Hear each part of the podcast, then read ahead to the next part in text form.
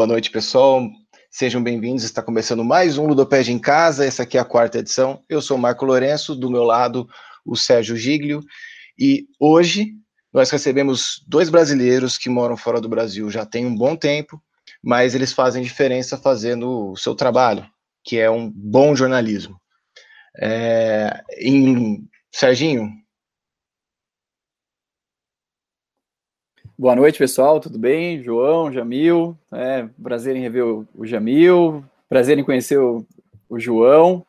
É, que a gente tem aí um, um bom bate-papo, é, até para a gente romper um pouco essas fronteiras dessa, dessa distância aí que estamos colocados neste, neste momento, né? É, a gente queria começar aqui o, o bate-papo é, pensando nessa reconfiguração é, a qual a gente está inserido e nenhum de nós estava acostumado a, a, ficar tanto tempo em casa, por mais que muitos gostem de ficar em casa, é uma outra configuração. E vocês ocupam aí um lugar na, na Europa como jornalistas que é, se caracterizaram por circular bastante, não só pelo país que vocês estão, mas por outros países, né? É, como que é pensar o jornalismo e, no caso de vocês, também o jornalismo esportivo nesse, nesse momento é, em que tudo se modificou rapidamente. Então, vou começar com, com o João, que também teve, fez aniversário aí semana passada, em isolamento, né? não convidou ninguém, viu, Jamil? Você não recebeu o convite do João. E então, começamos com o João e depois a gente passa a bola para o Jamil para falar um pouco disso. Bom, primeiro Oi para todo mundo, né? Boa tarde aí no Brasil, nem sei que horas são aqui. São 10 da noite na Inglaterra. Eu acho que o Jamil está uma hora na frente ainda. É, mas ele é um cara acostumado a ficar acordado tarde, o Jamil. É, obrigado pelo convite. É, o Jamil é um grande companheiro de muitas batalhas, muitas coberturas é, por toda a Europa. Realmente é sempre legal, um grande privilégio poder compartilhar com ele é, várias coberturas e, e, eu sempre ficava de olho assim no Jamil, né? O Jamil tá aprontando alguma coisa, né? Fica de olho no Jamil, porque vem coisa boa aí. Então eu gostava de ficar por perto do Jamil e ajudar onde eu posso, né? Tipo, dar uma carona, alguma coisa, porque só para ficar ali na, na, cola que o Jamil tá aprontando alguma coisa. É, mas, enfim, estamos aqui, né? Estamos aqui na, nessa quarentena. É, eu tenho focado muito no futebol no, nos últimos anos, últimos meses, especialmente, né, a cobertura da Premier League com a ESPN Brasil. Então, claro, um grande choque. Eu, eu fazia cobertura de muitos jogos, né, ia para os estádios, fazendo entrevistas com jogadores. É, e aí eu fiquei meio assim, quando paralisaram tudo, eu falei, e agora, né? O que, que vai acontecer? Mas incrivelmente, assim, está tendo quase mais trabalho do que antes, porque não tem eventos para mostrar na televisão, né? Então a gente tem que preencher a grade da ESPN com alguma coisa. Então inventamos novos programas, tem o Premier League de casa que eu faço com o Paulo Andrade, o Mauro César Pereira, a Nathalie também, tentando lembrar coisas da temporada. É, tem o nosso podcast que a gente faz. Inventei também um vídeo diário para passar um lado mais pessoal do que o que eu estou vivendo aqui nessa, nessa, nesse isolamento, né? Então, assim, temos de trabalho bem ocupado, só que de casa. Assim, a gente, como correspondente, o Jamil pode falar também um pouco, já está acostumado a ter uma base em casa, né? Então não é tão estranho você trabalhar de casa. A gente tem um escritório, eu monto meu estúdio e tal. Claro que isso é aumentado vezes 10 e com a família em volta, são várias dificuldades, mas eu acho que tem gente que deve sofrer muito mais porque não está acostumado a fazer nada em casa, né? Então, a gente está tocando tudo bem dentro do possível, cara. E você aí, Jamil, como que, que tá nesse... Vocês estão algumas semanas na nossa frente, né, em termos de isolamento, né? Então, vocês têm um pouco mais para contar para todo mundo que está aqui no Brasil o que vem ainda pela frente. É, de fato, meu caro, obrigado pelo convite, obrigado pela, pela iniciativa.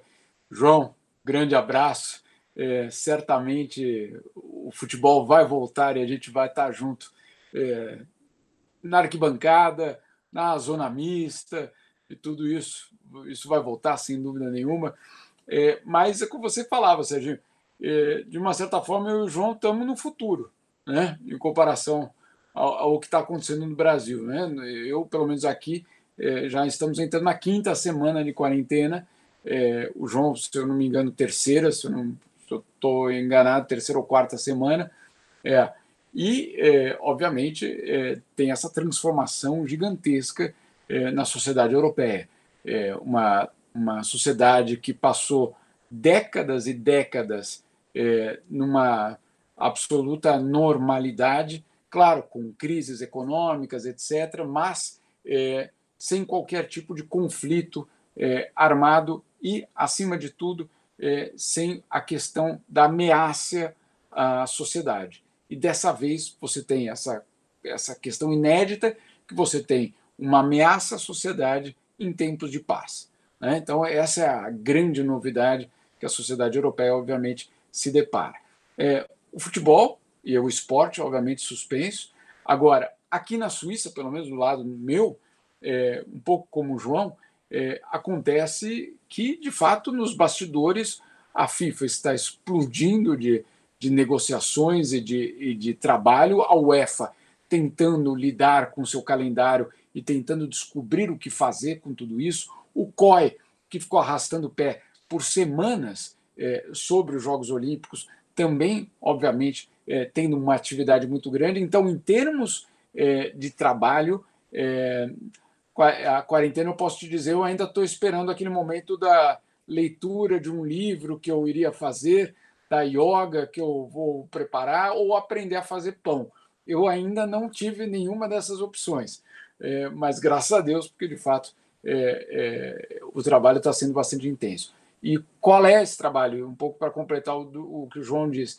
É, é, sim, nós estávamos acostumados a estar em casa, é, mas sempre é, sendo despachados, né, João, do dia para a noite para o outro lado do continente.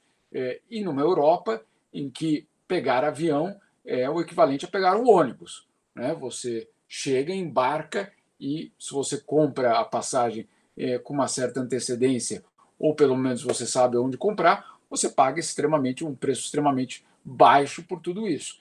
Então, a viagem pela Europa é, não foi jamais colocada como um empecilho. Né? Você tinha essa, essas fronteiras aniquiladas e ninguém jamais pensaria que elas seriam restabelecidas. É, pelo menos não da forma que foram, eventualmente por algum tipo de é, conflito, etc. Mas não, mas não de uma forma num momento de paz. Isso obviamente chacoalhou a sociedade toda. Agora, nos bastidores eu te garanto, está todo mundo em casa, mas nos bastidores a, o futebol, o esporte, é, vive um momento extremamente tenso, justamente cada um querendo se reposicionar para programar um mundo pós-pandemia. E aí, Jamil, pegando um pouco esse gancho desses bastidores, né? Você recentemente entrevistou, acho que foi semana passada, se eu não me engano, o presidente da FIFA, o Infantino, né? É, não sei como que foi a entrevista, se foi assim nesse esquema por vídeo, se você mandou um e-mail, ele respondeu, foi por WhatsApp, é, não, sei como você se comunicou com ele, mas assim, o que, o que eu senti um pouco da, da entrevista dele é que eu falo, nós estamos trabalhando, mas eu não vou falar muito o que nós, vamos, nós estamos fazendo de fato, né? É um pouco lavando as mãos, ó, é claro, a gente precisa pensar, não pensamos antes, né? Poxa, como não pensaram antes, né? Então, é, se você que fez, foi entrevistador, você percebeu isso também, é, e que, eu, que a gente percebeu aqui do outro lado como leitor da entrevista, se foi essa a impressão, porque quando a gente fala com esses presidentes, né, tem um, um grande rol de etapas, né, que, que passam, de revisões, isso aqui pode, isso aqui não pode. Conta um pouco esse bastidor dessa entrevista e depois a gente passa para o João para pensar um pouco a UEFA aí nesse, nesse contexto também. É, infelizmente, a entrevista teve de ser feita por e-mail. É, e aí, claro, você perde, o João conhece muito bem isso, você perde muito das, é, dos nuances, você sabe que aquele texto vai ser lido e relido várias vezes antes de ser entregue, então, obviamente, é, tem sérias limitações. Agora, tem algumas coisas que ele apontou ali é, que é, se complementam com é, uma realidade que as fontes nos, nos, contam aqui de uma forma muito clara. A primeira delas, é, está em curso uma revisão do calendário do futebol internacional. Não resta nenhuma dúvida disso. Né? Então, o futebol, a partir do segundo semestre, ele tem uma grande chance de ganhar um novo formato é, e, uma, e uma nova lógica, até mesmo. Então, vou te dar um exemplo, isso que ele não disse na entrevista, mas que nós sabemos aí dos bastidores. as datas FIFA de setembro, outubro e novembro, ou seja, aquelas datas justamente que a CBF utiliza para a seleção se preparar, né, João? É, aquela a preparação da, da seleção, essas datas provavelmente vão ser suspensas. Tá? Então, provavelmente nós não teremos jogos da sele de seleções no segundo semestre do ano. Tá? Esse é um, um, um aspecto muito importante. Agora, a gente sabe muito bem que tem muita gente que é contra amistoso. E aí a pergunta que fica: será essa deixa para eliminar de uma vez por todas esse, essa instituição dos amistosos?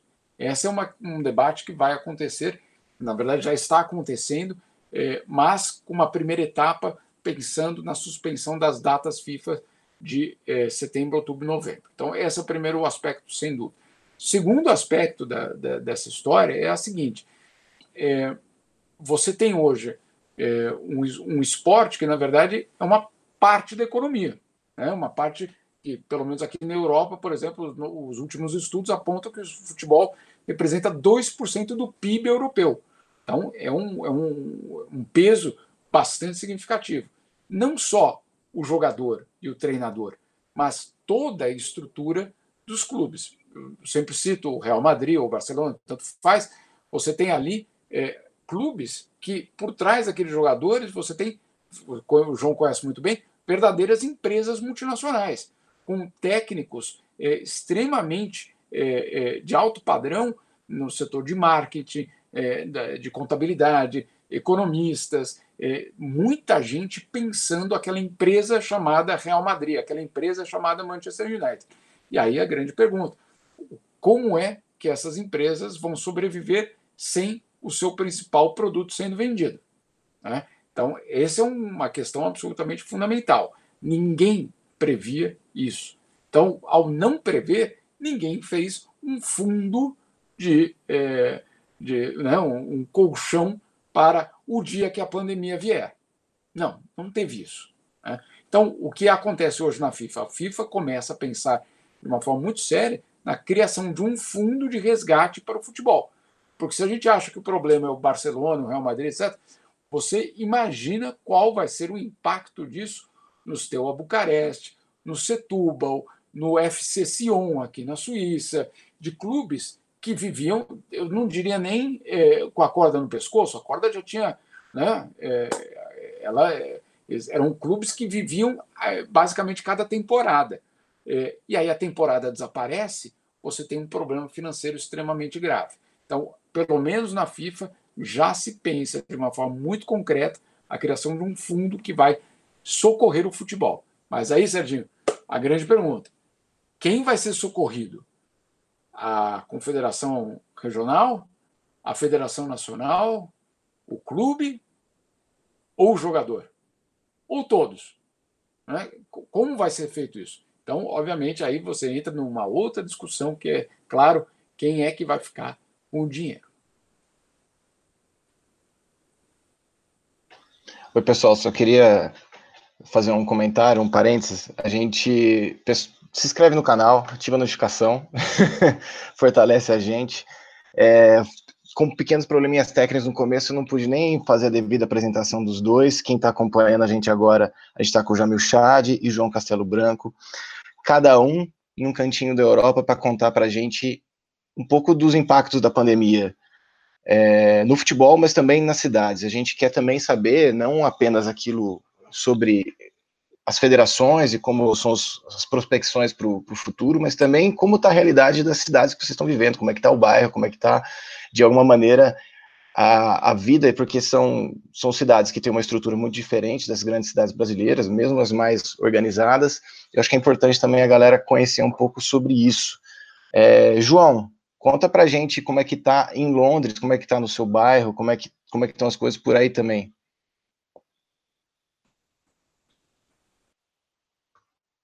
Peraí, tem que abrir o som aqui que ajuda, né? É, agora sim. É, a Inglaterra demorou um pouco até, né, para implementar o, a quarentena total aqui na. O governo está até sendo criticado agora por causa disso, né? A gente vê a Inglaterra agora com mais mortes do que a, a Itália ou a Espanha por dia.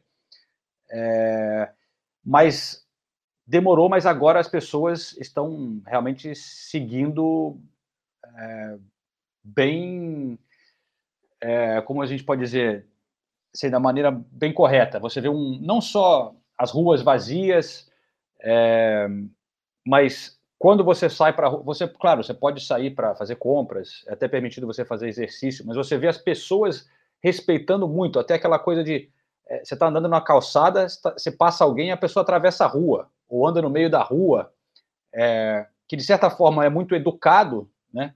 Mas ao mesmo tempo é uma sensação muito estranha, né? Você está saindo na rua, todo mundo um mantendo a distância do outro, olha com desconfiança, é, realmente fica uma, uma, uma sensação muito, muito diferente sair para a rua aqui, né? Não é uma boa sensação. Eu até tento, às vezes, respirar, dar uma relaxada e tentar sorrir para as pessoas, lembrar de fazer isso, né? Que tem outras pessoas também se sentindo angustiadas, porque você vê as pessoas meio nervosas, né?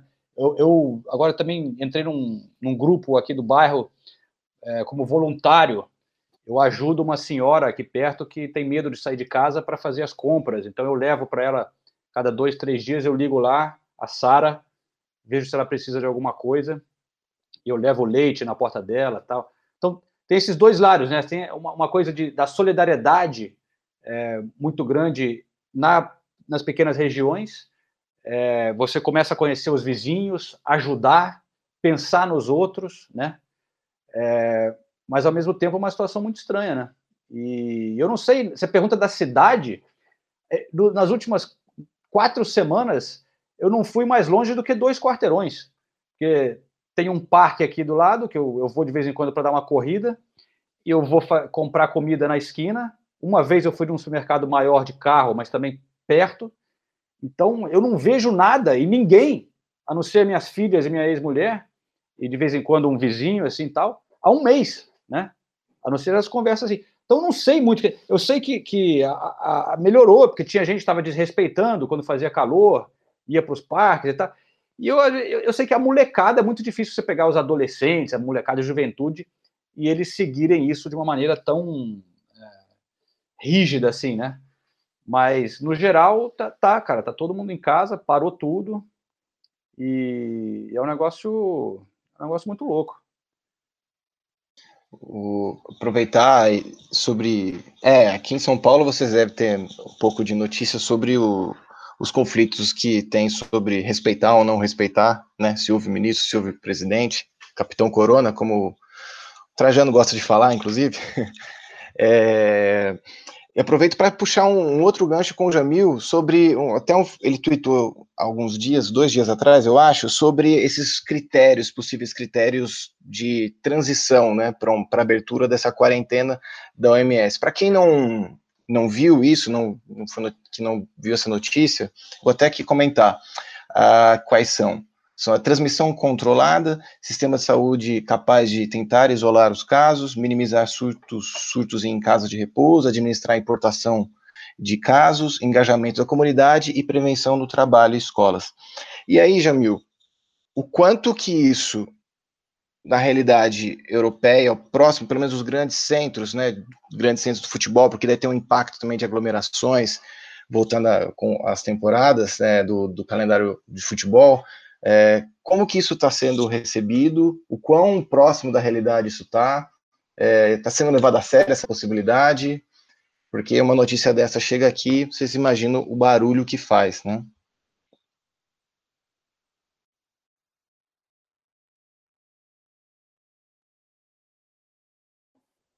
Jamil, abre o áudio. Perdão, perdão, perdão. Vamos lá de novo. É, como o João disse, é, em alguns lugares já estão há quatro semanas, aqui cinco, na Itália mais de cinco.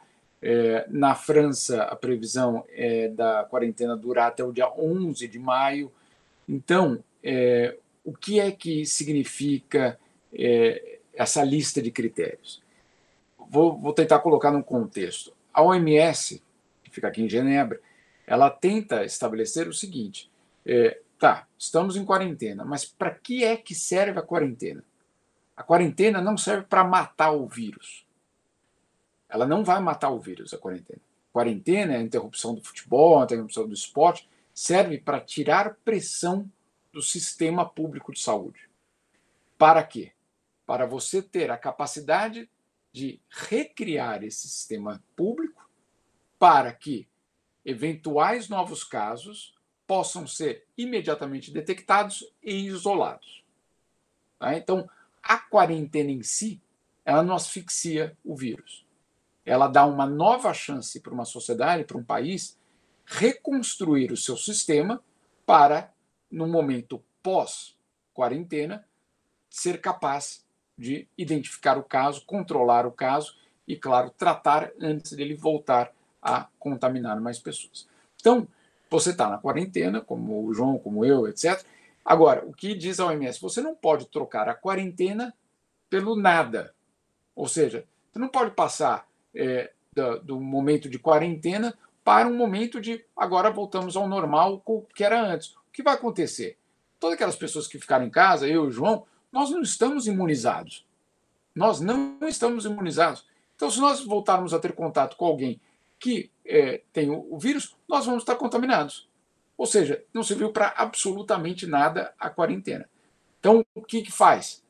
Você cria, durante esses meses, essas semanas de quarentena, você cria justamente alguns desses pontos que você citou. Sistema de saúde capaz de identificar casos. Então, o que é isso? Ter um número é, mínimo de testes com pessoas com sintomas. Você ter é, um controle maior nas escolas, nos locais de trabalho. O João sabe muito bem, tem filhas. É, nas escolas, as escolas não estavam preparadas para isso. Vocês imaginam se isso tivesse afetado as crianças é, é, de uma forma ainda mais é, dura? O que teria sido a avalanche que teria sido de, é, de dramas nessa história? Né? Então, nada disso estava preparado. A quarentena serve para preparar essa nova fase. agora, dessa lista que você falou, é, tão, os países europeus então estão prontos? Não, não. Essa é uma, uma lista de desejos. Né? No mundo ideal, você só sai da quarentena quando essa situação estiver estabelecida. Até lá, você vai tentar chegar próximo a isso. Para quê? Então vamos imaginar o, João volta a, a, poder ir até o centro de Londres, é, as crianças vão voltar para a escola, etc. Mas o que vai acontecer? Assim que alguém for identificado com, é, o, com sintomas do coronavírus, ele vai ser devidamente isolado, vai ser testado e se for dado, se o resultado for dado positivo, ele vai ser isolado. Isolado num sistema em que haverá leitos de UTI para todo mundo. Então, é, esse é o plano. O plano não é a quarentena vai matar o vírus. Isso é importante que a gente coloque é, na, na, perspectiva. Agora, não, e, tá, desculpa. Fazer bom, né? né Jamil? Não, só para só um adendo a isso, né? Que uma das grandes é, motivações da quarentena é, é para preparar o sistema de saúde, mas também para não sobrecarregar neste momento, né? Porque se todo mundo fica doente agora ao mesmo tempo, você não tem respiradores para todo mundo, tal. Então você ficando aqui já tem uma galera que está doente, de, essa galera que já pegou há algum tempo, e aí vai espalhando, diminuindo um pouco, é, aumentando o tempo, né? Claro. Que as pessoas vão para o hospital. Agora, é, nessa previsão, e o João deve saber aí também do, do, do, do pessoal aí do, do outro lado do, da, do canal, é, o futebol não está nos primeiros eventos que vão ser liberados é, quando a quarentena acabar. Não vai ser. Né? A gente já sabe, por exemplo, que é, as escolas vão ser antes, que a, a, o comércio vai ser antes, é, que você vai ter a administração pública voltando a funcionar regularmente é, e grandes eventos. Grandes eventos não é a Copa do Mundo, grandes eventos é um Chelsea-Manchester. Esse já é um grande evento. É, isso não vai ser uma volta imediata. Aqui na UEFA, não sei o, como é que está aí, João, na, na, Premier League, mas na UEFA, é, a, a, a, possibilidade de ter jogos sem público é um dos temas na pauta. É, obviamente, é, é tirar a alma do futebol, mas ao mesmo tempo, nesta temporada, não tem nada normal. Então, de repente, pode ser uma solução para terminar o campeonato. É, eu acho que a gente não tem que tomar até cuidado quando a gente critica certas ideias, porque as coisas mudaram tão rápido né, no último mês que às vezes você fala uma coisa e daqui a dois dias você pensa diferente também, né? Porque no início disso tudo, muita gente falava, não, mas você não pode ter jogo de futebol sem torcida, né? É, isso aí não faz sentido. Melhor parar tudo, esperar quando for possível a gente faz. Só que agora o buraco é tão grande é, e o Jamil já falou da, do problema das finanças dos clubes, das federações, que eles estão desesperados. Eles têm que achar uma maneira de terminar essa temporada, né? É o que todo mundo quer fazer. Só que, como o Jamil estava falando, para poder voltar a ter isso com é, torcida no estádio, vai demorar muito, mas muito tempo para poder ter torcida no estádio. Então, de repente, essa ideia de você fazer um jogo sem torcida virou uma possibilidade real que eu acho que é provável, eu, eu diria agora. Eu acho que será assim.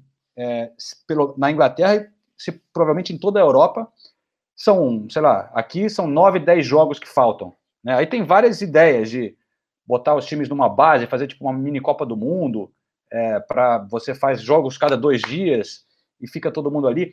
Mas aí também tem algum, vários problemas. Por exemplo, eles falam, não, quando for possível testar todos os jogadores. Só que aí tem uma questão. É, aqui no momento eles não estão conseguindo testar nem os médicos, né? E você vai dar prioridade para testar os jogadores de futebol? Não. Isso não vai ser aceito também pela sociedade. Então, só quando tudo em volta estiver numa condição bem melhor, as crianças nas escolas, não sei o quê, aí sim o governo vai dar espaço para o futebol se encaixar. Mas, claro, a UEFA, a Premier League, os caras estão desesperados para encontrar uma solução para terminar essa temporada, porque o impacto é muito grande. Mas, e, e eu acho que eles estão se, se, segurando o máximo possível, eles não querem falar isso, né? Porque eu até acho, é, e o Jamil também é outro que eu sempre fui muito crítico, tanto da FIFA, da UEFA, as federações, a maneira que eles agem é, e cuidam do futebol como se fosse um negócio sempre, né? A prioridade é o negócio. Mas eu tenho que admitir, neste momento da pandemia, eu acho que eles estão fazendo as coisas de uma maneira correta. A FIFA, você vê dizendo, não, primeira coisa é saúde, pelo menos, claro que nos bastidores o Jamil já falou que eles estão malucos, mas pelo menos eles não estão naquela briga de FIFA e UEFA que a gente via sempre, é, discutindo data. Não, eles deixaram tudo isso de lado, falando, ó, a gente vai ver isso depois. Primeira coisa é a saúde, né? E, e isso aí vem vem em segundo plano. Mas a situação é muito complicada, sem dúvida, para. Eu concordo como o Jamil falou. Os clubes aqui, até a Premier League, que é a liga mais rica do mundo, metade dos clubes, mais da metade, é, trabalhavam já no, no, saldo negativo. Né? Não é. Você, ele, eles estão endividados, os clubes. Então, eles contam com aquele dinheiro que está entrando de dinheiro de patrocínio, de jogo, de dinheiro de televisão, de venda de jogador, tudo isso explodiu. Então vai ser, vai ser uma, uma loucura. Essas, e tudo, cada decisão tem um, um dominó enorme, né? O Jamil falou que não vai ter mais amistoso. É, a UEFA já tinha meio que terminado com os amistosos aqui com a Nations League, né? Mas, mas o Brasil, por exemplo, é, tudo bem, não vai fazer amistoso, mas tem a empresa Pitch, que paga uma grana preta para a CBF para ter os direitos amistosos. Tem mais dois esse ano.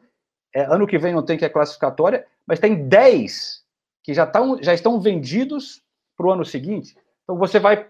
Aí, se, se, você não fizer os amistosos, a CBF vai ficar sem essa grana. Então, cada, cada decisão tem um impacto que vai, é, vai longe. E pensando nisso, João, assim, é, diante de todas as, as normativas que o Jamil aponta, né, que vem aí da OMS e tal, e, e olhando talvez para uma configuração dos bastidores dessas estruturas esportivas, pelo menos repercutiu aqui no, no Brasil É, acho que foi semana passada que o Mourinho levou uma parte da equipe para treinar no, num, num, parque aí no subúrbio de Londres. É, o que você, qual é a sua análise? Assim, é, é, é dele ou é uma pressão que ele está recebendo? Ou precisa manter em forma alguns jogadores? Como que, como que isso repercutiu aí, né, no, em loco? Isso aí só tem uma, uma resposta que é o Mourinho é maluco, né? Mourinho é muito maluco. Ele é uma grande figura, né? E ele até ajudou, né? É, foi distribuir medicamentos e tal, se envolveu, mas com certeza não foi uma ideia do clube o cara, pô, o Mourinho. Quem não reconhece o Mourinho? E pro, não era nem no, no CT, era num parque. Foi num parque aqui no subúrbio de Londres, com a roupa do Tottenham, com os jogadores. Quando está, o governo diz, não é para você encontrar pessoas que não são da sua família, que estão morando com você na sua casa. E o cara vai encontrar dois, três, quatro jogadores, mesmo que você esteja com a distância, é completamente contra tudo que está sendo é, pedido e, e, pelo governo. A gente recebe carta em casa aqui, é, dizendo fique em casa e tal. Então, é, é isso aí é, é, é, maluquice do Mourinho, dele querer estar é, tá um, um, passo na frente dos outros, de repente, para manter um cara em forma ali, para continuar trabalhando. E, e, ele teve essa ideia que foi uma ideia de Jirico, né? É, os outros clubes todos estão fazendo essa coisa online e tal, fazendo encontros assim. Jamil, uh, amanhã aqui no, no Brasil tem aí uma, uma reunião entre os dirigentes do futebol, né, a Federação Paulista, que está propondo um modelo semelhante ao que vocês apresentaram, é, do ponto de vista, ó, vai voltar esse futebol, mas ele vai voltar sem público, fala-se que uma continuidade do campeonato só no interior de, de São Paulo, tem várias propostas na mesa. É, vai passar alguma coisa é, interessante por aqui? Qual é a leitura que vocês fazem também à distância? Porque os campeonatos aqui, principalmente os regionais, eles têm aí uma característica peculiar, né? Eles são muito difíceis de se entender, né? Se vocês, você não consegue ter uma continuidade, muitas vezes, no modelo de campeonato, ele atende interesses de alguns, enfim, como, como que vocês têm acompanhado à distância o campeonato aqui no Brasil e dessas possibilidades? Que aqui tudo vai ser mais caótico, né, em relação a esse isolamento físico e por aí vai. É, certamente. É, de fato, é, assim, a gente tem que colocar também em perspectiva algumas questões. É, primeiro, no, no, que o João falou do, do Mourinho, etc., tem um aspecto que o Mourinho representa que ele precisa entender. É, e não só ele, figuras públicas. O fato de ele ser exemplo. Né? É, ele não é uma liderança política, claro que não, é, ele não foi eleito, ele não tem um mandato político, mas ele representa um, uma certa, um certo estilo de vida. Né? Ele, é, ele é ídolo para alguns ou odiado por outros, etc., mas ele é uma liderança, ele influencia comportamentos. Se ele toma uma decisão dessa, ele precisa entender que alguém em algum lugar no sofá, pensou: Ué, se ele pode, eu também vou sair. Né? Ou né, você tem uma. A responsabilidade de, de pessoas de influência é justamente neste momento é, zelar por outras vidas, não só pelo, né, pela minha imagem, por etc. Não, tem, tem algo a mais aí nessa história. Por isso que eu compartilho o que o João disse. É, uma ideia é, estapafúrdia, porque de fato não é, ah, ele se colocou em risco. Não, provavelmente não. É, mas e o impacto que isso tem para outras pessoas? Então, é, essa é uma, algo que a gente precisa pensar. Por que, que eu estou dizendo isso? Porque quando a gente for pensar o Campeonato Paulista, etc., é, no Brasil, parte é, da resposta tem de levar em conta é, qual vai ser a mensagem que vai ser transmitida. Então, você fala, vou voltar com o campeonato, é, porque aqui é diferente. É, o que é que você está dizendo para a sociedade? Você está dizendo para a sociedade: olha, tem brechas que a gente pode é, né, furar. É, tem situações que, olha, não é tão sério assim. Então, é, o cuidado que, o, que, que, vai ter de ter no Brasil é justamente o da, é, o, o da representação, ou seja, o de influenciar. Então, vai, Campeonato Paulista vai voltar no interior, etc. Como? Quando? É, de que forma isso vai ser organizado? É, você vai ter medidas de conscientização junto com esse campeonato? Ou vai ser voltamos? Porque o voltamos é mentira. O voltamos é até irresponsável. Né? Então, é, essas, esse equilíbrio tem que, tem que ser encontrado para você poder, eventualmente, voltar é, em uma condição especial, etc., é, mas que você consiga passar uma mensagem de que, olha só, é, nós estamos voltando é, por essas condições, com essas medidas, mas é aquela história, não tente em casa, né? Lembra disso, né?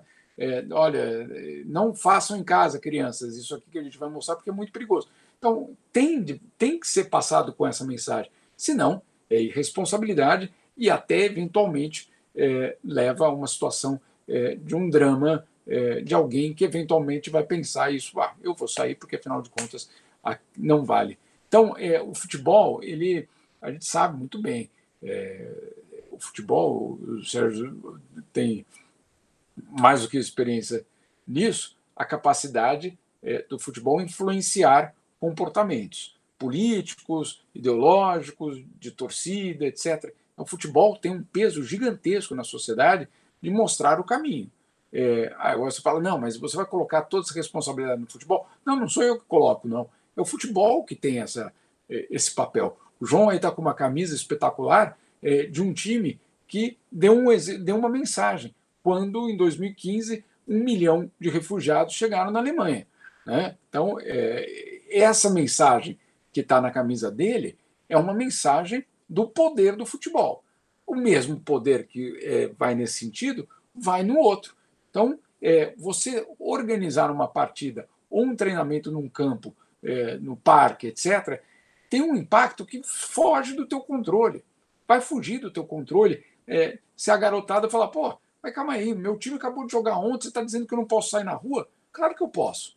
Né? Então, é, tem, que ter, tem que ser feito com muito cuidado para você não desmanchar, na verdade, uma, uma, um esforço, como o João falou aí da, da Sara, Sara, né, João?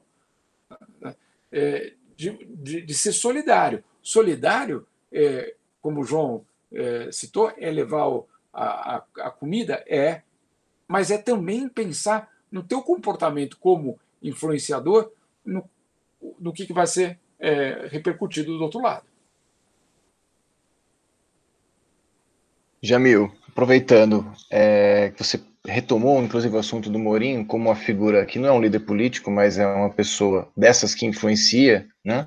É, como que vocês estão vendo, aí também para o João, né? Como que vocês estão vendo esses principais jogadores, as principais estrelas com desde as doações, as manifestações nas redes, como é que está sendo o papel que, por exemplo, Cristiano Ronaldo e Messi, por exemplo, têm tido nesse momento? E lógico que a gente vai ter que fazer a pergunta: e o Neymar? E o menino Neymar ou o adulto Ney? Diante disso, queria o olhar de vocês a respeito disso. Vai, João, primeiro. Bom, é, o Neymar nunca foi exemplo para nada, né? Fora, assim, saber jogar bola, né? Para começar, né? É, então, a gente não podia esperar que isso fosse mudar agora. Né? É, mas vale a pena falar do Neymar, o fato de que a, a, França acabou de anunciar hoje que as fronteiras do país estão fechadas até setembro, né? Para quem está fora da Europa. E o Neymar está no Brasil, né? Tomou a decisão de ir para o Brasil.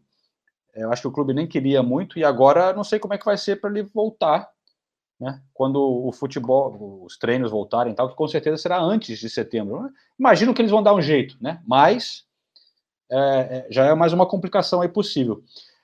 Mas é assim, tirando o Neymar, eu acho que cara, até me impressionou bastante a atitude de muitos jogadores é, ajudando na conscientização desde a época do início, né? De seja pô, falando para lavar as mãos ou ficar em casa jogadores muito presentes em, em, tudo isso, com o auxílio dos clubes. Eu, digo assim, jogadores aqui na Europa, pelo menos, que é o que eu sigo mais, né? Mas os brasileiros sempre, desde o início, é, batendo nessa tecla. E Assim, eu acho até que, pelo menos aqui na Inglaterra, os jogadores se encontraram numa situação bem difícil, porque começaram a ser muito pressionados para fazer, eu acho que muito mais do que é, eles têm o dever de fazer. Claro que eles são exemplos, claro que eles são ricos, claro que os salários são altos, mas aqui na Inglaterra, sempre que tem alguma, sei lá, compara, ah, o salário das enfermeiras está muito baixo. Olha os jogadores, eles ganham 500 mil dólares por semana tal. E, e, e, começou essa história aqui de que os jogadores tinham que diminuir o salário, né? É, e tem essa pressão e começou a pegar mal porque os jogadores não tinham aceito a, a, desses, a, a proposta da Premier League de uma redução de salário de 30%. É, eu até entendo, né? Mas eu acho, eu já até comentei no meu podcast e tal, que eu acho, de certa forma, uma, uma sacanagem, que aqui até o ministro de saúde da Inglaterra, Matt Hancock, em uma coletiva falou que os jogadores deviam realmente fazer a parte deles e tal. Meu amigo, peraí, né? Porque jogadores são uma pequena parcela de, dos ricos aqui do, do, país, né? Da Europa. É, são muitos outros milionários tem gente mais rica, empresas mais ricas. É, o certo seria você falar para que todo mundo tem que ajudar, né? Ou quem puder, quem tiver mais grana, sei lá, mas você apontar o dedo só para os jogadores, eu acho uma tremenda sacanagem, uma pressão desnecessária. É, então, eu acho que, comparando com muitos outros setores da sociedade, eu até fiquei impressionado, de um, num bom sentido, da maneira que os jogadores é, têm trabalhado com, com isso, né? E eles têm uma influência grande, né? Na molecada, é, nos jovens, em, um alcance muito grande. Então, eu acho que fizeram um, um bom papel, na, na, minha opinião, em educar sobre o coronavírus. Queria só comentar, de fato, é, tem até o Alisson, que é o embaixador da OMS. Né? Então, é curioso porque você tem aí um, uma, uma fronteira aí sendo cruzada. Né? É, o Alisson, que é, obviamente tem um impacto muito grande aí no Reino Unido, né? João, no mundo do futebol, obviamente, mas que ele tem esse papel na OMS e fez campanha é, no que se refere à limpeza de mão, etc. Tal. É, então, isso é, eu concordo com o João que você singularizar o jogador de futebol é, em parte, populismo. Por quê? porque ninguém fala do Cartola, né? ninguém fala do dono do time. Eu não vejo, ah, ah mas o jogador ganha tanto. Não, mas e o, o, dono do time? Por que o dono do time não é, eventualmente pagar mais impostos? Né? Inclusive com o jogador.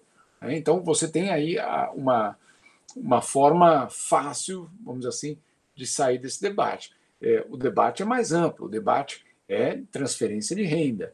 Esse é o debate real. Né? O debate real de transferência de renda não pode envolver só o jogador de futebol. E é, falar de jogador de futebol milionário é falar de exatamente 3% dos jogadores no mundo. 3%. A classe de jogadores, é, ela, a classe do, dos milionários, ela representa só 3% dos jogadores no mundo. Então, é, é, quais jogadores? De quais jogadores nós estamos falando? Aquele que ganha 10 mil reais e que vai estar com salário atrasado por conta da pandemia? É, ou do Messi e do Cristiano Ronaldo? Então, né, são vários os jogadores de futebol. Só colocando isso no contexto. É, eu, eu, eu, o João sabe disso, eu, mas eu tenho uma eu, eu tenho uma, um desejo muito grande que o jogador entenda que é, ele precisa assumir esses papéis é, nesses momentos. É, esse, esse papel ele precisa ser desempenhado é, por pessoas de influência. O jogador de futebol é o nosso. É, João, como é que você traduziria o knight hoje na, é, em português? cavaleiro. O cavaleiro? É, o, o símbolo do, do, herói, basicamente, da, numa sociedade, né? que o cara que é, é, é o né, que toda a garotada olha para ele, as mulheres também, etc., como grande, né, o cara que, é, nossa, eu, eu um dia vou ser aquilo ali, ou pelo menos quero é, ter aquela postura de salvador do time, salvador da pátria, salvador disso, etc. Então, o, o jogador de futebol tem tudo isso nas mãos. É, ele usa isso para vender carro, ele usa para isso para vender cerveja, ele usa isso para vender cueca. Agora, e por que não usar isso é, para é, influenciar o comportamento é, no momento desse? Então, eu acho que é, se nós não vimos nada de alguns jogadores é, é, nessas últimas semanas, é porque esses jogadores, de uma certa forma, acham que, olha, essa não é a minha função. Eu sempre digo, se a tua função, se você aceita que a tua função é fazer publicidade e vender carro, a tua função também é, é ter uma atitude social. Então, é, você não pode é, só falar, não, eu, meu, meu trabalho é, é só entrar em campo. Ah, é? É só entrar em campo? Então para de vender carro, cara. Né? Para de fazer publicidade de, de cueca. Vamos fazer outra coisa. Né? Então, ou só entre em campo. Também aí é mais coerente. Só entre em campo. Né? Aí também você, você toma uma decisão. Agora, é, esses momentos da história, é, não sei o que o João está dito para os filhos dele, para as filhas dele, mas eu estou tentando acalmar os dois moleques aqui em casa, dizendo: olha, isso aqui que a gente está vivendo, provavelmente a gente não vai mais viver é, essa experiência de passar tanto tempo junto em casa. É, os dois estão até aliviados quando eu digo que nunca mais vai acontecer, né? Mas é, é um momento de você falar: olha só, está na hora de repensar um monte de coisa. Uma delas é justamente esse papel do, do jogador. As minhas filhas não querem voltar para a escola, não. A criança não gosta muito de escola, né, cara? Mas é que elas têm um pai legal como você. é, o Jamil é muito chato, né, cara? Tem que estudar! estamos tá aqui, estamos aqui. Mas, enfim, é, hoje eu fiquei muito feliz que o, o Mark saiu, o menor saiu para o pátio para bater bola com a camisa do São Paulo.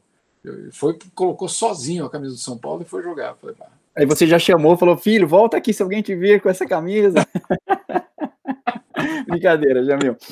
É, o Jamil, o Jamil tá com o horário apertado, você acha que o Jamil vai dormir, mas daqui a pouco ele tem que entrar na rádio. Essa vida não é fácil aí de vocês dois, hein? É, mas acho que dá tempo para a gente emendar uma antes do, do Jamil nos, nos, abandonar, né, Jamil? É, vocês estavam falando dessa, desse lugar do jogador e uh, pergunto se o, o, Messi ele estaria um passo à frente é, nesse sentido, até para dialogar com a capa que o, o L'Equipe fez é, recentemente colocando ele como o Guevara da, do, do, futebol, né? Se essa comparação dá para ser feita, se forçar a barra, como que vocês olham essa essa capa e ação lá que ele teve puxando o debate para redução do salário? É, Jamil, é, especialmente sobre, é, sobre essa redução de 70%, a minha pergunta seria o que, que mais chama atenção e o que mais inspira essa molecada? Ver a doação de 5 milhões ou ele brigar pelos seus pares, né? É, com os seus pares, né? Então são coisas de com natureza diferente, né? É. Eu acho, eu achei um pouco exagerada a capa, porque de fato é, você tem uma, um comportamento é, legal e sim redução de 70% de alguém que está no final da sua carreira com acúmulo é, de 15 anos de salário milionário. É, então, só para colocar em perspectiva é, porque ele pode tomar essa atitude. É, uma atitude realmente revolucionária é o cara que, desde lá do começo, é, é, brigou por outras coisas. Né? Eu não estou dizendo que não valeu, claro que vale, e vale muito o que ele fez, é, mas é, ele está numa situação relativa, quer dizer, muito mais confortável é, do que 99% do mundo do futebol. Né? Então, é, legal para aplaudir tudo isso, tudo isso é para aplaudir. Agora, parece que esqueceram que ele foi processado por não pagar imposto. Né? É, então, Guevara, calma aí. Né? É, é, é o, o, Robin Hood, ele não pagava imposto, etc., mas tinha distribuição ali. O que eu quero dizer, é, se aquela capa era para vingar, ele tinha que, não é um ato, não é um, um ato é para ser aplaudido. Para você ser uma capa daquela, é a coerência da tua vida. é, eu insisto, a coerência da vida dele não. É, você poder falar, não, mas não foi ele que assinou o contrato, foi o pai, não sei o quê. A gente conhece essa história também, né? Que foi o pai, que não sei o quê e tal, tal. É, é, cara, é, faz a tua parte de uma forma permanente. É, de uma forma permanente. Se você fizer e aí você for reconhecido, é isso aí. É isso aí. Agora, sim, para aplaudir, não tenho nenhuma dúvida. Para aplaudir, que outros sigam um exemplo, que outros sigam um exemplo.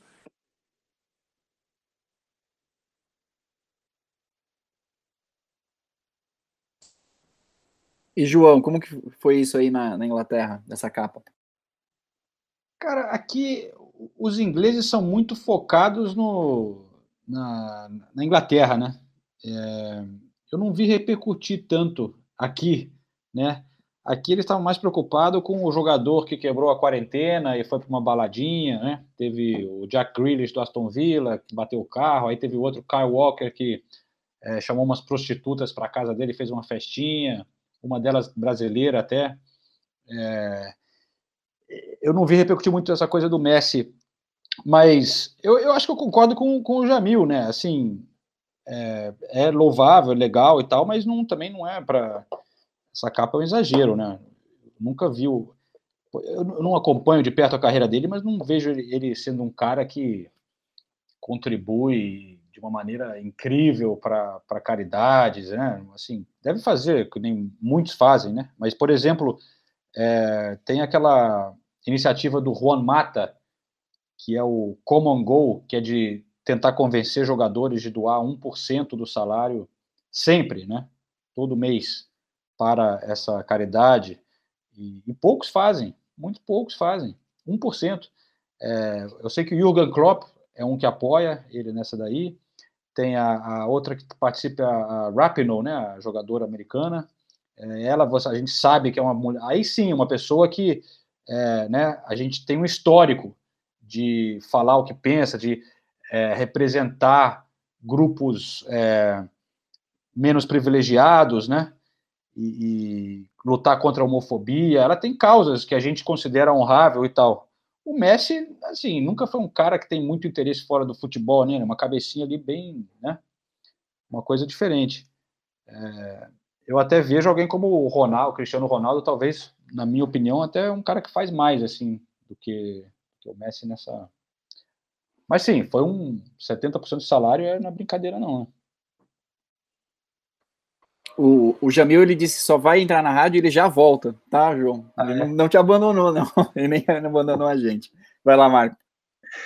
Não, beleza. É, é, isso gerou discussão vendo nos grupos é, que, de que a gente participa, o Twitter enfervecido com isso, né? É, questionando sobre pagamento de imposto do Messi também, tem, tem todo um histórico de outras questões.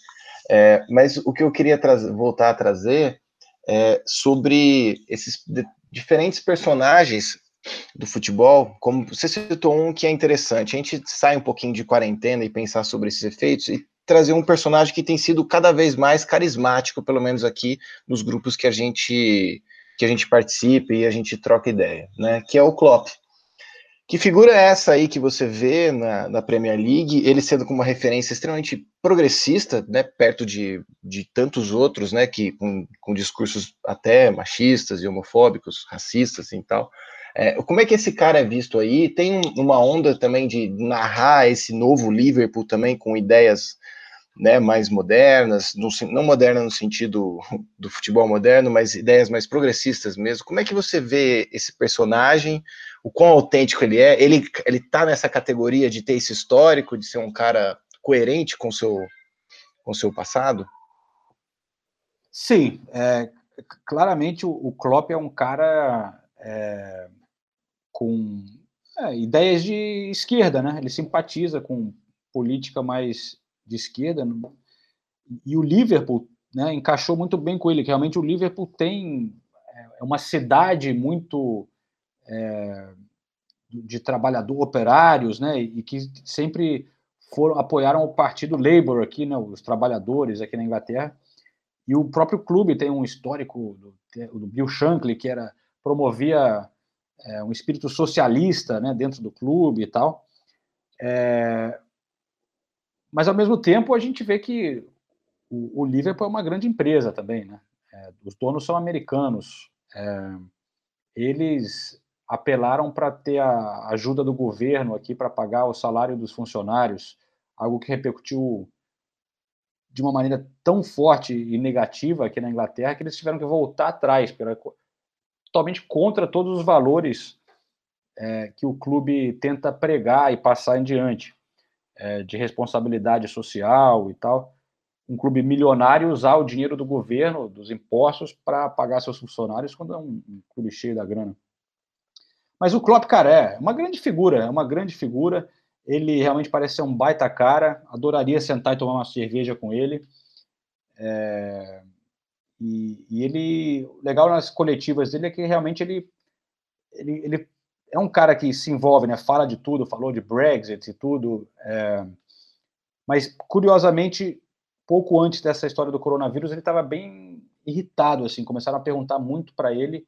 Eu não sei se ele já sentia é, essa possibilidade, o Liverpool prestes a conquistar um título histórico, né, de, de poder atrapalhar isso, ele não, ele foi até mal educado com alguns jornalistas, respondeu de maneira é, forte, criticando os jornalistas por fazerem as perguntas. Um até colega meu, Martin Einstein da Espanha, quando teve o jogo contra o Atlético de Madrid, o, o Klopp foi super mal educado na coletiva com ele por perguntar sobre o coronavírus e tal. E, e agora a gente olhando para trás, a gente vê que aquele jogo ali foi uma irresponsabilidade enorme. Atlético de Madrid e Liverpool foi o último jogo aqui na Inglaterra, antes de fecharem tudo. É, e vieram 3 mil espanhóis. Já estava tudo fechado na Espanha, mas liberaram os caras viajarem aqui para a Inglaterra. Estádio lotado, enfim. Mas tirando esse episódio do, do coronavírus, o Klopp é um, baita cara, eu simpatizo. E, e ele não esconde, não esconde a, as opiniões e realmente sempre um cara interessante de você escutar, né? E, João, chegou uma pergunta aqui do Rafael Valente, está acompanhando a transmissão ao vivo, e ele, ele pergunta é, se, se, qual é a sua opinião? É, será que agora é a deixa para adequar o calendário do futebol brasileiro ao calendário do futebol europeu, se isso é viável, se seria positivo, é, como que você analisa essa essa deixa, vamos dizer assim, né, que estamos vivendo nesse momento totalmente alterado aqui o calendário de vida, né, e que dirá o do futebol. Cara, eu, olha, eu, assim, por cima eu acho que sim, né? Eu acho que seria um benefício para muita para todos os lados, mas eu, eu não sigo tanto o futebol brasileiro, né? Então eu não quero comentar muitos detalhes, tem, tem problema dos estaduais e tal, é, mas eu acho que poderia ser uma grande oportunidade. Mas o que é curioso é que justamente nessa hora que aí no Brasil vocês estão discutindo, ah, de repente é hora da gente, já que tem que parar agora, começar só em agosto, setembro e ficar igual ao calendário europeu, justamente agora o, aqui na Europa eles estão pensando ao contrário como uma solução.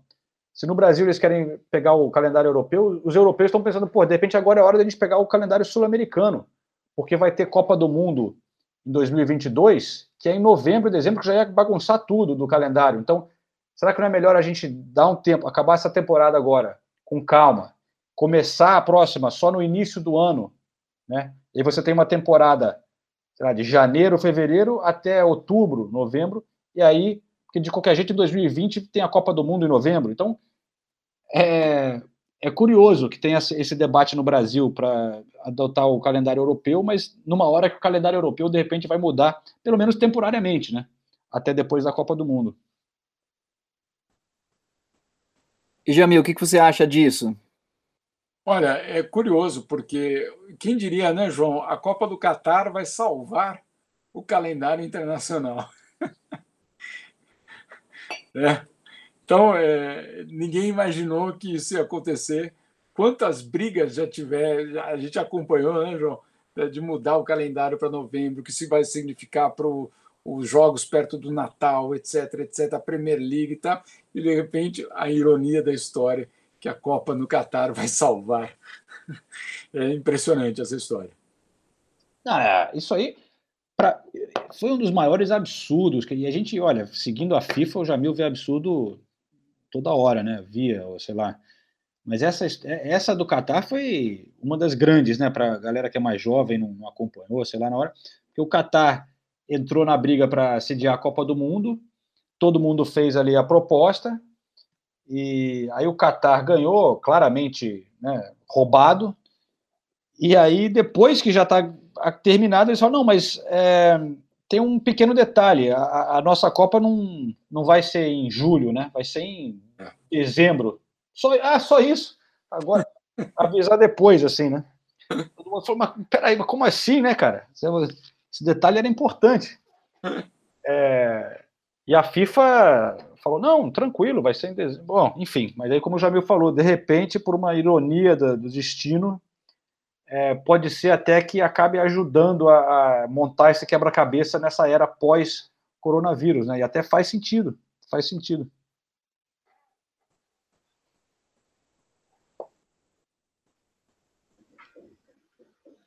Pessoal, outra pergunta aqui que veio do pessoal, da, da turma aqui no, nos comentários, querendo saber sobre o, se Cantonar se pronunciou sobre alguma coisa, já que falamos de personagens de singulares aí, bem populares, ele que tem posições, posicionamentos bem fortes, né, um ícone antifa também. Você, vocês viram alguma coisa, sabem de alguma coisa? Por onde anda Eric Cantona? Você sabe, Jamil? O Jamil está sem áudio.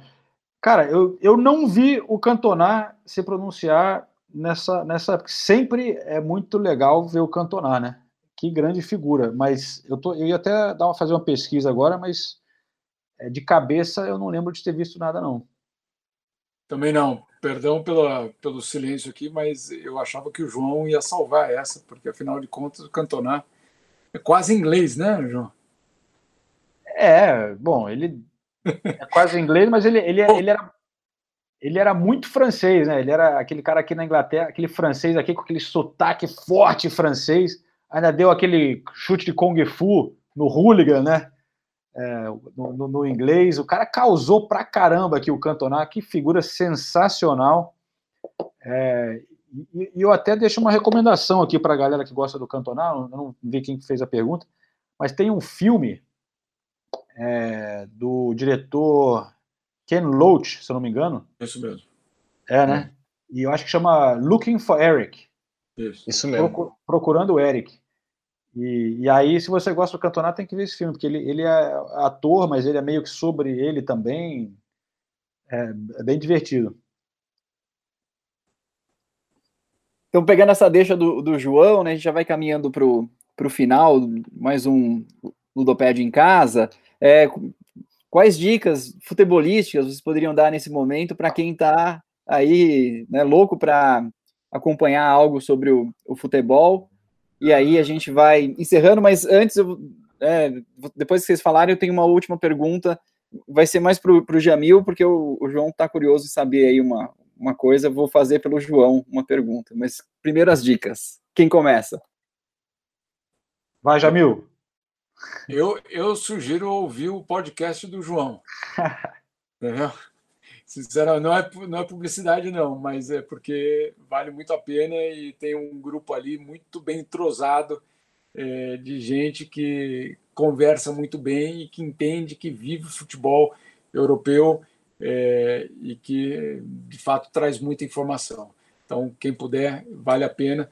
É, agora, também sugiro é, dar um passeio, é, se, se, se houver essa possibilidade é, de dar um passeio nas redes sociais ou no, YouTube da vida, é, para resgatar um pouco da, do, de outras seleções, é, não só a brasileira, mas de outras épocas, para a gente colocar as coisas em perspectiva, porque às vezes a gente acha que tem um baita craque hoje e que está estourando. E aí a gente olha para outros craques e fala, pô, mas é, será que talvez essa pessoa entraria naquele time? Talvez não, né? É, então, só para a gente ter uma.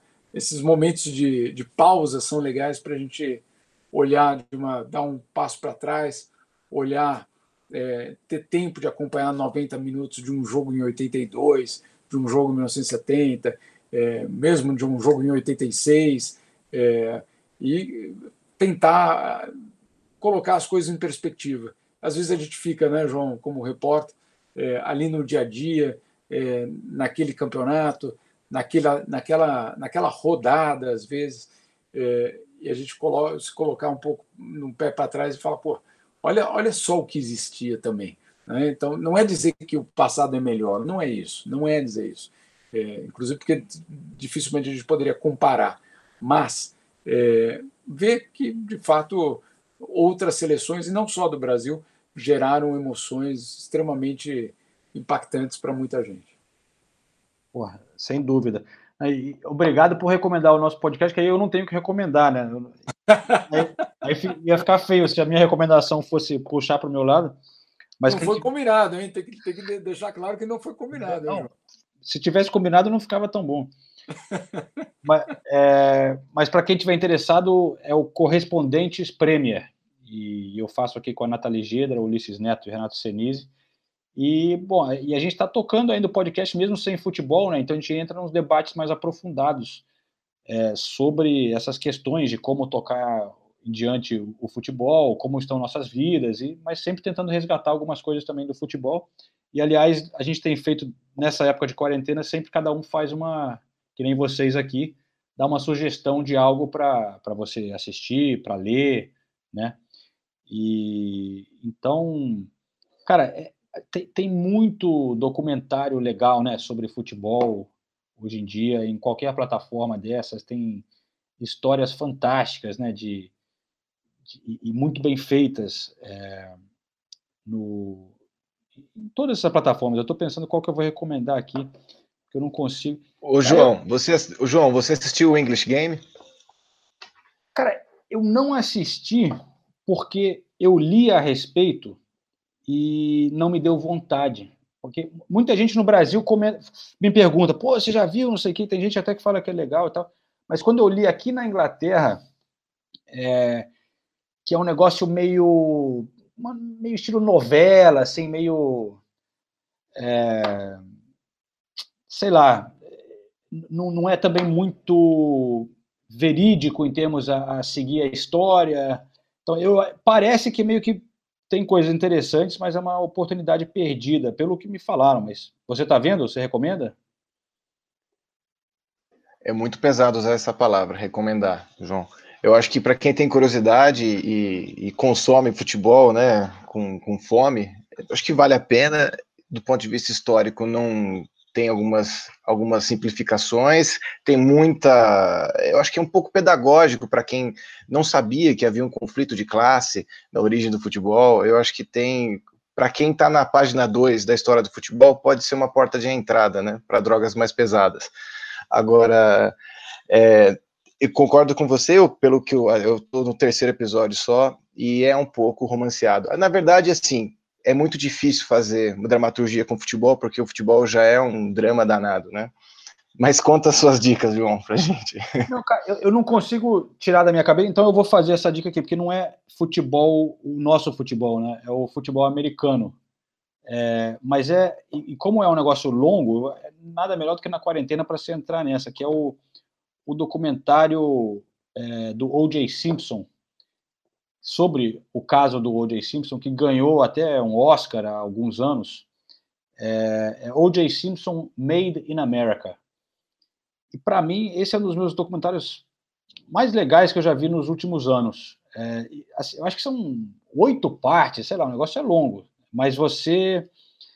A, maneira que você segue a história do caso do O.J. Simpson ele, a maneira que eles trazem tudo o que estava acontecendo nos Estados Unidos na época, os conflitos raciais, a, sociedade americana e as nuances é, entre os brancos e negros e como isso teve um impacto no caso e na, na no julgamento do O.J. Simpson é, é realmente muito pro, profunda, né? Eu, eu gosto de, tanto no futebol, outros esportes, quando a gente consegue olhar para o que está acontecendo em volta também, né? E o impacto daquilo na sociedade e tal.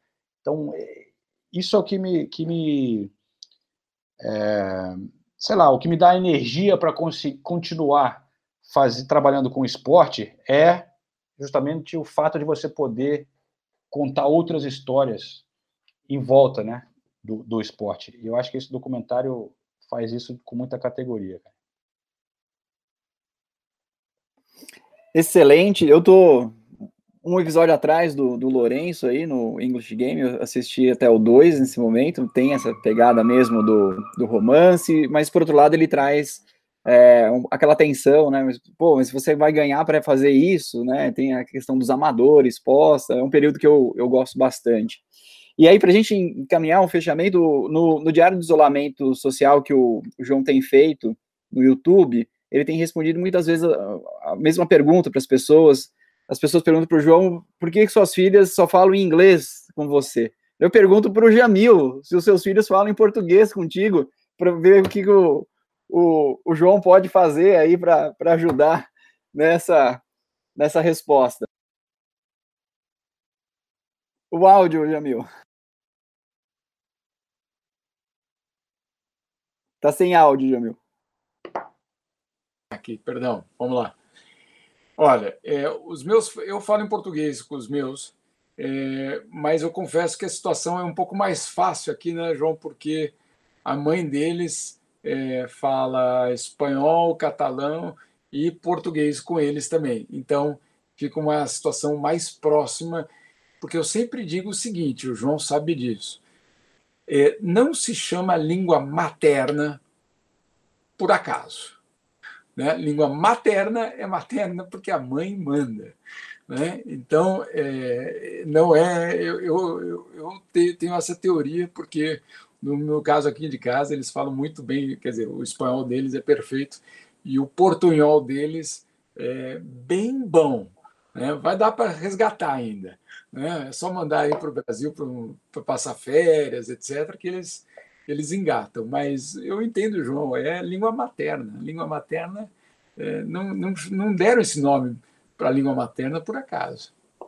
É, é, para mim é complicado, né? Que sou eu o único, né? Não tem. A minha mulher é agora é ex-mulher, né? Eu nem tive a oportunidade de conversar com, o Jamil sobre isso, mas eu tô, em, tô não estou mais né, na casa com a mulher.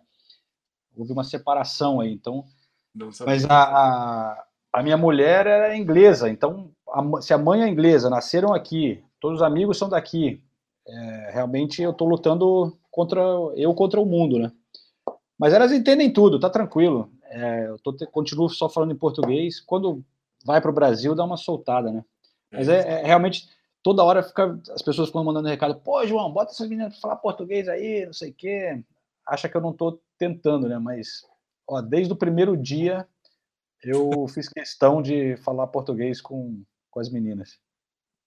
Nossa cultura, né, cara? Importante. Excelente. É, em nome da equipe do, do Ludopédio, agradeço a participação de vocês que fizeram aí esse Ludopédio em, em casa número 4 aí ser muito bom. É, apesar da hora já avançada aí para vocês, é, a gente agradece. É, prazer em conhecer o João, prazer em rever o Jamil. A gente pode aí no futuro também fazer novas conversas. A, a nossa dica também é continuar acompanhando o Ludopédio, a gente tem sempre atualizações diárias dos materiais é, mais diversos sobre futebol. Então, continuem com a gente. Passo a bola agora para o Marco. Muito obrigado, pessoal. Obrigado. Né, reforça as palavras do Serginho. Prazer, Jamil. Prazer, João. É, sei que está tarde aí, então é uma gentileza. Então a gente agradece muito e espero que a gente possa conversar mais vezes e aproximar as pessoas, mesmo tão distantes e isoladas, né? Um abraço para todo mundo e fiquem em casa.